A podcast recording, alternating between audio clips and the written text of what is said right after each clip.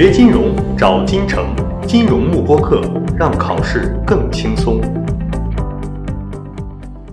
好，同学们好，我们来讲一下一级经济学的必备知识点啊。那么首先我们来看一下一级经济学的权重啊，占到了百分之十。那么这个百分之十呢，其实来讲的话还是比较重的。这个权重呢，其实可以看到是在我们整个一级里面的科目里，十门科目里面，它的权重是比较居中的啊。包括和数量啊，包括和 corporate finance 基本上是一个权重的。那么当然了，像我们这样的一个 equity 和 fixed income 也差不多就是在百分之十左右啊，也是非常的接近他们的这样一个百分之十一的一个权重的。所以呢，在整个一级经济一级的一个科十门科目里面，这个权重占比还是相对比较重要的。那么对于一级的经济学来讲的话，它有个非常大的特点，就是说知识点非常非常的多。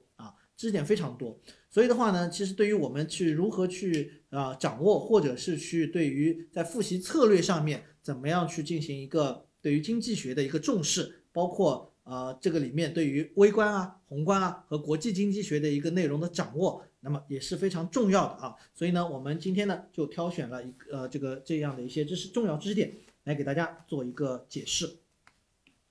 好，那么首先。呃，一级经济学呢，主要是分成了两个 session 啊，两个 session，那么一共是有这样的一个七个 reading 啊。那么第一个 session 呢，那么主要就是讲的一些呃我们的微观和宏观的这个经济学。那么前两个呢，就是讲我们的这个微观经济学啊，微观经济学 micro。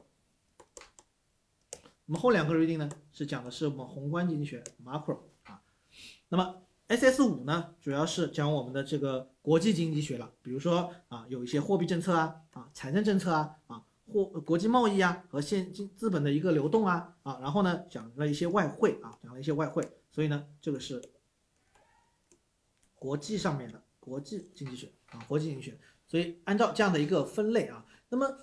大家的难点会在哪里呢？其实是在 macro 这块是最最相对是比较难的一块啊，这是大家可能。都认为是比较难的地方。那么 micro 呢？虽然说是内容知识点比较的多，但是如果大家能够去好好的去掌握，然后呢，尽量的去多做一些这个，比如说高质量的题目、原版书课后题啊、啊 mock 题目啊等等相关的一些内容，那么一定也是可以把这个内容呢可以掌握好，并且呢，在这个考试当中啊拿到高分的。OK，锁定金城教育，成就金融梦想。更多备考知识，请关注金融幕布课。